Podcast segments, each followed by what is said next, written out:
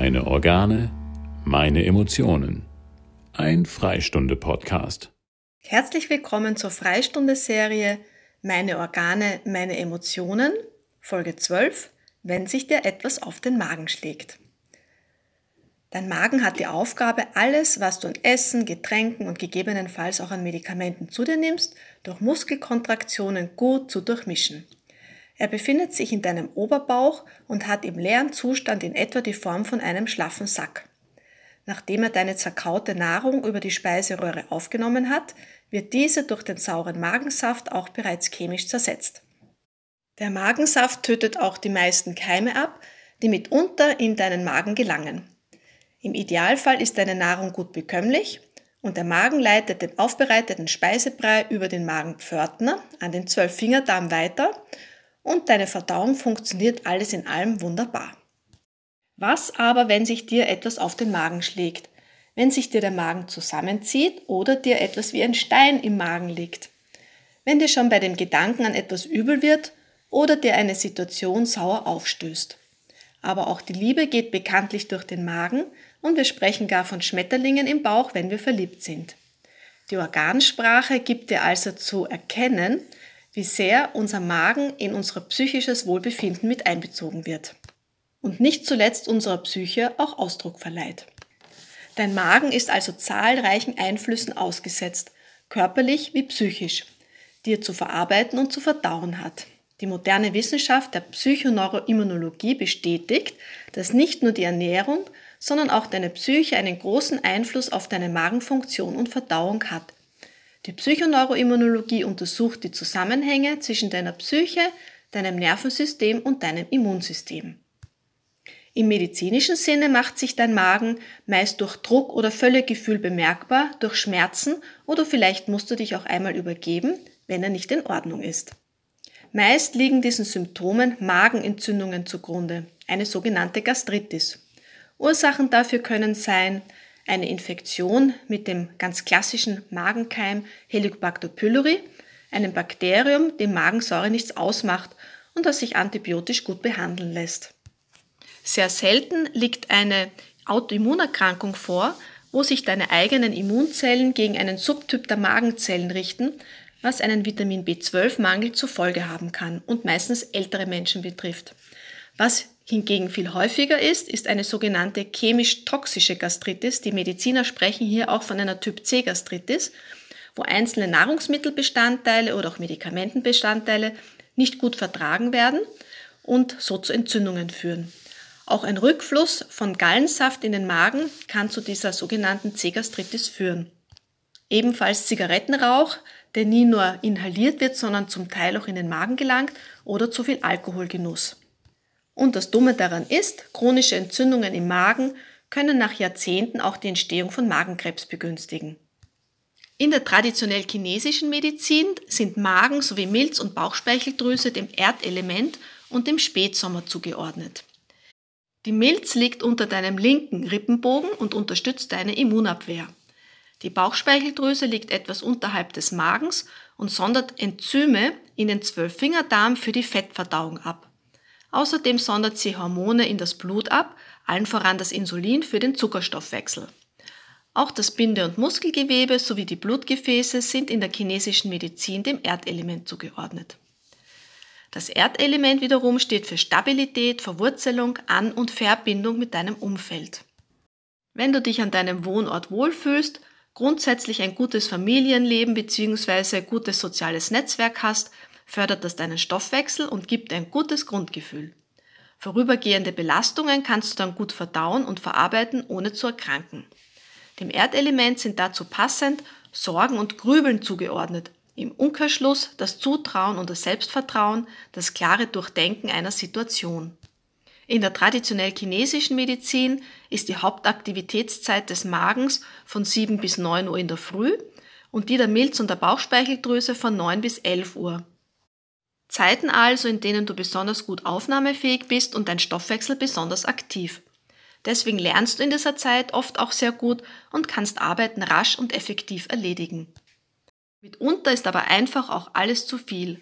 Was kannst du dir und deinem Magen dann Gutes tun?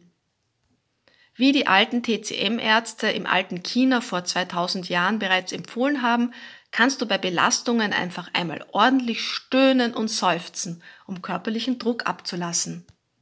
Nicht umsonst sind die beiden Wörter Magen und mögen eng miteinander verwandt. Eine wichtige Frage im Zusammenhang mit Magenbeschwerden lautet, was magst du, was magst du nicht? Je mehr du in deinem Leben hast, was du magst, umso besser geht es deinem Magen und der Verdauung.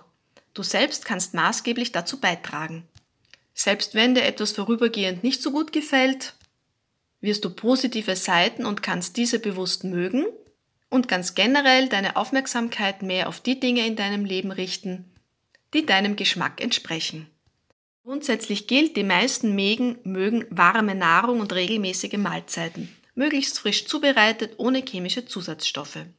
Schmerzt oder drückt dich dein Magen, probiere es doch zunächst einmal mit pflanzlichen Mitteln. Kamillentee wirkt entzündungshemmend, krampflösend, entblähend und beruhigend. Er hat auch eine mild keimabtötende Wirkung. Käsepappeltee beinhaltet besonders viele Schleimstoffe, die sich schützend auf deine Magenschleimhaut legen. Beide Tees bekommst du rezeptfrei in der Apotheke oder im Reformhaus. Achtung! Achtung! Überbrühe deinen Käsepappeltee nicht mit kochendem Wasser, sondern lasse ihn bei ca. 60 Grad ziehen. Das ist der Moment, wo das erhitzte Wasser beginnt, kleine Kügelchen zu machen, aber noch nicht kocht. Bereits dann gibst du die Kräuter dazu und lässt den Tee ziehen. Sonst würden die Schleimstoffe kaputt gehen und der Tee seine Wirkung verlieren. Optimal sind vier Esslöffel Kraut auf ein Liter Wasser, über den Tag verteilt in kleinen Schlucken genussvoll trinken. Zumindest ein paar Tage, maximal jedoch vier Wochen. Dann bitte bei jeglicher Kräutereinnahme ein paar Tage pausieren sonst gewöhnt sich dein Körper daran und die Kräuter verlieren ihre Wirkung. Aber auch karminative, also verdauungsfördernde Gewürze sollten täglich auf deinem Speiseplan stehen, wie zum Beispiel alle heimischen Küchenkräuter, Kardamom und Koriander. Bei Magenproblemen oder um diese im Vorfeld zu vermeiden, ist es ratsam, dir Zeit zu nehmen. Alles um dich herum immer wieder einmal in Ruhe zu betrachten. Von welchen Orten und Menschen bist du regelmäßig umgeben? Wen oder was magst du und was nicht? Wer oder was unterstützt dich und was tut dir gut? Was stört dich vielleicht? Und traust du dich der betreffenden Person, dies zu sagen? Kann ich Geschehnisse gut verdauen, indem ich mir kleine Auszeiten nehme? Kann ich mir selbst gut tun? Kann ich mich gut abgrenzen, wenn mir etwas zu viel wird? Ohne andere Personen oder gar mich selbst zu verletzen oder abzulehnen? All dies lässt sich üben und erlernen. Suche dir dazu, wenn nötig, Hilfe und Unterstützung. Im Zusammenhang mit deinem Magen ist auch wichtig, den eigenen Medienkonsum zu überprüfen. Welche Nachrichten hörst du täglich und wie gut kannst du sie verdauen? Dazu gehört unweigerlich die Frage, wie viele Stunden du täglich mit Social Media und Streamen verbringst. Sind die Inhalte, die dir dabei begegnen, relevant? Inspirieren sie dich im Guten? Oder regt dich dein Medienkonsum mehrheitlich auf? Trübt er deine Stimmung, ohne dass du dem etwas entgegenzusetzen weißt? Probiere es einfach einmal aus, ein Wochenende gänzlich ohne digitale Medien zu verbringen. Zum Beispiel jetzt im Frühling gemeinsam mit Freunden in der Natur.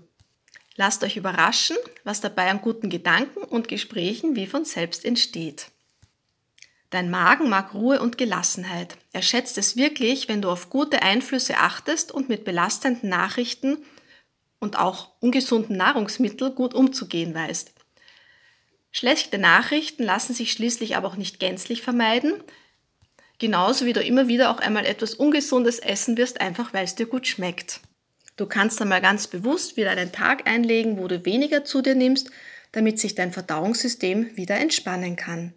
Und was unangenehme Nachrichten betrifft, sie werden sich nie gänzlich vermeiden lassen, sie gehören zu deinem Leben einfach dazu. Du kannst aber üben, so gut es geht, neutral, also ohne Partei zu ergreifen, mit Liebe und besonnen darauf zu reagieren. Dann wirst du sogar etwas daraus lernen, also Erfahrungen sammeln, und dein Magen, deine Verdauung und dein Umfeld werden es dir danken. In diesem Sinne wünsche ich dir einen super guten Start in den Frühling. Herzlichst, deine Katharina Schmid. Meine Organe, meine Emotionen. Ein Freistunde-Podcast.